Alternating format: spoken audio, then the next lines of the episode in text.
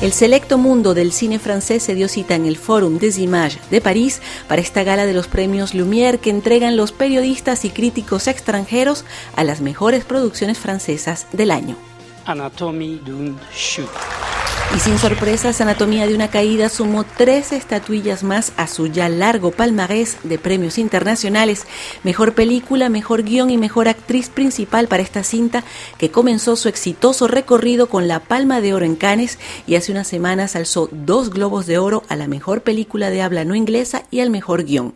Los miembros de la Academia Lumière entregaron el premio al mejor director a Thomas Caillé por El Reino Animal, cinta fantástica e impecable sobre un mundo donde, por una extraña razón, los humanos se transforman en animales salvajes.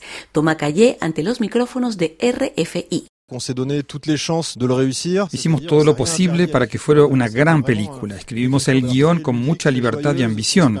Nos permitimos imaginar lo imposible y los actores aceptaron de inmediato esta propuesta irracional de transformarse en animales. Haber sido nominados para este premio fue de por sí un reconocimiento y ganarlo aún más. El 2023 fue un año dorado para el cine de género en Francia, pero también para retratos muy originales.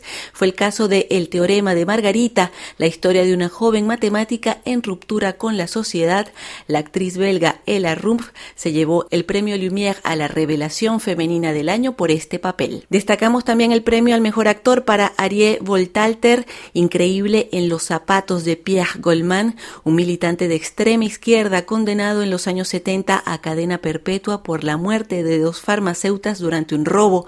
Esta historia real fue llevada a la pantalla grande por Cedric Kahn en el proceso Goldman. Ah, muy bien. No puedo tener la conversación en español porque mi vocabulario ya se, volvió sencillo. Y el actor no, Ariel Voltalter prefirió hablarnos en francés sobre este personaje rudo y hermético convencido de su inocencia.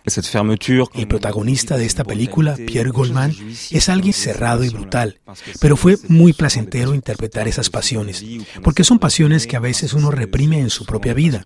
Es un ejercicio que implica salir de tu zona de confort porque te adentras en territorios que quizás conoces muy poco.